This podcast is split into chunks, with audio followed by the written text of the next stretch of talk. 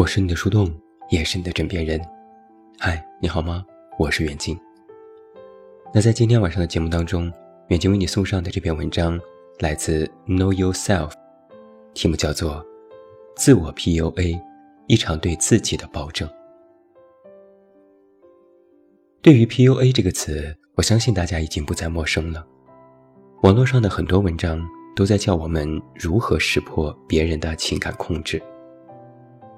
然而，你有没有想过，高端的 PUA 大师往往并非是我们身边的人，而是那些直接隐藏在我们头脑当中的声音。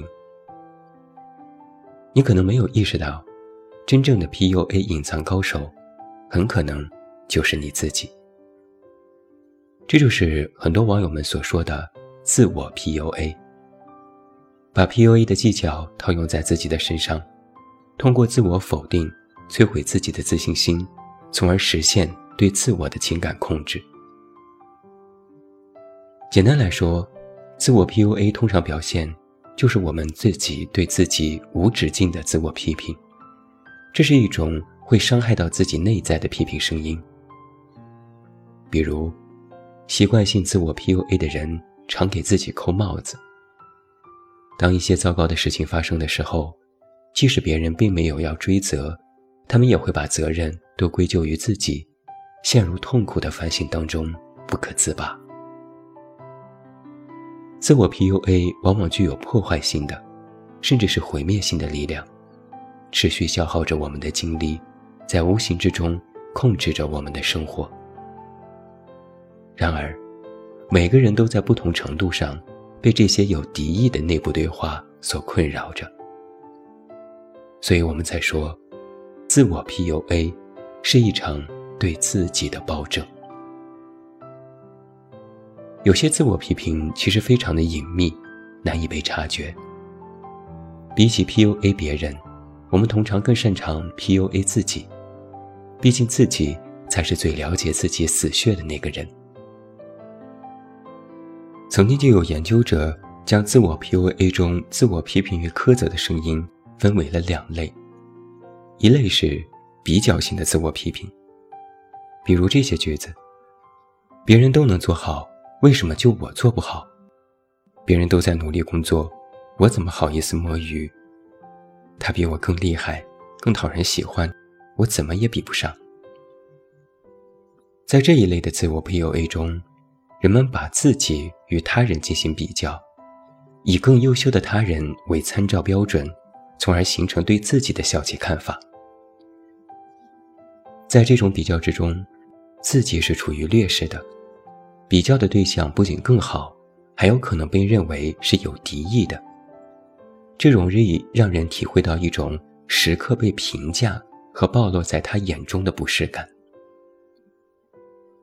第二类就是内化型自我批评，比如有这些句子：“如果我能更努力一些，事情就会不一样。我不管做什么。”都只是个 loser，我做的还不够好，配不上想要的成功。在这一类的自我 PUA 当中，人们把自己以个人内部的标准进行比较，以想象中更优秀的自己为参照标准，从而形成对自己的消极看法。这种内在的标准往往高得不切实际，使人长期处在无法满足标准的挫败感当中。不管做什么，都感觉自己还不够好。这两类自我批评伤害性虽大，却也相对容易被察觉。然而，有时候来自内部的否定太过痛苦，让我们不愿意承认自己对自己持有消极的看法。于是，这些内在的批评声音可能就会被投射到他人的身上，伪装成来自他人的攻击。也就是说，在自我的 PUA 当中，还有很多一部分的隐藏款。比如有这些句子：“我怎么也达不到他的期望，他一定对我非常失望吧？他可能看不起我，可能还在心里骂我。”这些被我们以为是别人加之于我们的批评，几乎都只是源自我们对自己的批评。毕竟。如果这些敌意的声音来自于他人，那有可能一切都是他人的问题。被他人否认和批评，往往比承受来自自身的攻击更好受一些。自我 PUA 是被内化的批评声，有一些人就非常容易陷入自我批评与苛责当中。无论是哪种类型的自我 PUA，都像是自己给自己建造了一座监狱。我们把自己关押起来，既是无情的狱卒，也是被施暴的犯人。有两类人非常陷入自我 PUA 当中。第一种是，在外界的批评声中长大的人，更容易陷入自我 PUA。它源于我们的早期经验，受到养育环境和早期经历的影响。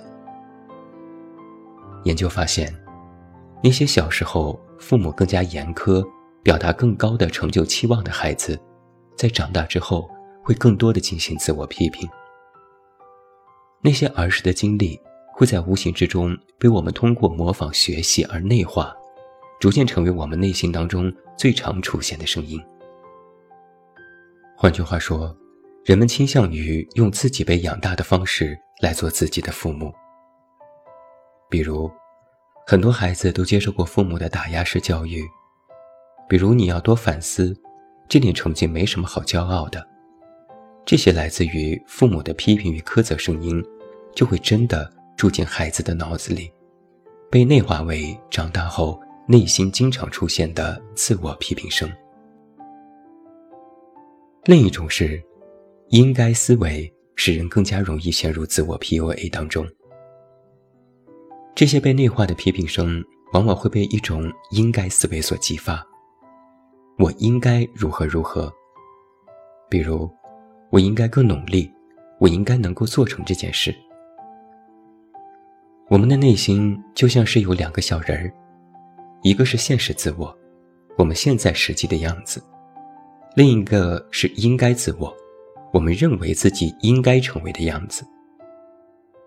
如果一个人的现实自我和应该自我有着巨大的差距，就非常容易陷入应该思维带来自我的批评与苛责。比如，一个人的现实自我很害羞，而应该自我却说：“我应该是不害羞的，应该是更勇敢的表达自己。”那么，当这个人的现实自我达不到应该自我的标准，就做不到这些。是理所应当的，我应该时，便会嘲笑和斥责自己的失败，从而陷入到自我 PUA 当中。自我 PUA 其实是一个恶性循环，为了逼自己努力，习惯了自我谴责。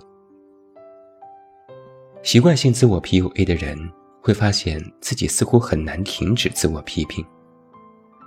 自我 PUA。会引发低人一等的羞耻感和感觉自己错了的内疚感。这些消极的情绪会使人在持续的自我质疑当中丧失行动的能力，陷入一边拖延、逃避和摆烂，一边又自我谴责的痛苦状态。于是，为了减轻自我批评的痛苦，我们只能被迫去做些什么，比如尝试把自己骂醒。逼迫自己去努力和自律。然而，在自我 PUA 之下被迫做出了一些行动之后，尽管自我批评带来的糟糕感得到了缓解，但行动的动力也会随之丧失，重新陷入了颓废的状态。那么，为了能够持续的努力，自我 PUA 的人可能会在无形当中夸大问题的严重性，比如告诉自己。如果不努力，人生就会很悲惨之类的话，也可能会不断提升成功的标准，把已经获得的成功重新定义为是一种失败，让自己维持在还是一个失败者的状态。那这背后的逻辑是，只要问题还在，只要尚未成功，也就还有努力的理由。然而，以自我 PUA 为鞭策自己的动力。人就会变得越来越离不开这种 PUA 也就持续的陷在自我批评的恶性循环当中，难以自拔。那说了这么多自我 PUA 的劣势，我们是否有能力去改变它呢？幸运的是，我们依然有一力量能够走出自我 PUA 的恶性循环。来给大家提出四点建议。第一，把自我 PUA 中的对话中的我变成你。想要更敏锐地识别到哪些声音可能是自我 PUA。就可以尝试转换内部对话的视角，从以我开头的语句转变为以你开头的第二人称。比如你在自责，这么简单的事都做不好，我可真是个 loser。转变为这么简单的事都做不好，你可真是个 loser。想象一下，如果你对朋友这么说，他们会有什么体验？是不是就会感觉这句话很刻薄？这么说话的人很可恶呢？没错，自我 PUA 的你便是如此严苛的对待自己，却不自知。第二，善待内心的批评声，给他取一个有趣的名字。有时候我们会因为察觉到自己在进行自我 PUA 而批评自己，这么做只会陷入更深的自我批评。我们可以意识到。那些自我批评的声音，出发点是善意的，只是为了鞭策我们自己去努力，所以我们也可以更友善地对待这些声音。有一位心理学家就曾经在他的博客当中提到了一个有趣的建议：给内心的负面声音起一个有趣的名字。当你忍不住批判和责备自己的时候，就告诉自己，某某在说我很糟糕，他又说在丧气话了。这么做可以让我们意识到，不必去认同这些批评声，这些刻薄的声音也会变得不那么具有威胁性。第三，识别批评声音里“我应该”中隐藏的“我希望”。我应该的背后其实隐藏着一些愿望。比如，当我们说“我应该能做好这份工作”的时候，其实背后是。我希望能够做好这份工作的愿望。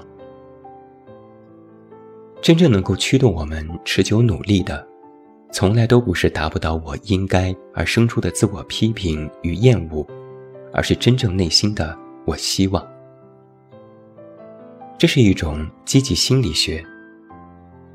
积极心理学之父马丁·塞利格曼在自传当中这样写道：“憧憬未来的能力是人类独一无二的特征。”我们不是受过去驱动，而是被未来召唤。我们可以尝试写下自己未来的理想生活，并思考，如果要实现自己的未来，当下迈出的第一步是什么？就是为当下的生活赋予了一种意义感。第四，专注当下，在行动中积累成就感。要实现那些我希望的理想生活，最好的方式便是专注的过好当下，体验真实的生活。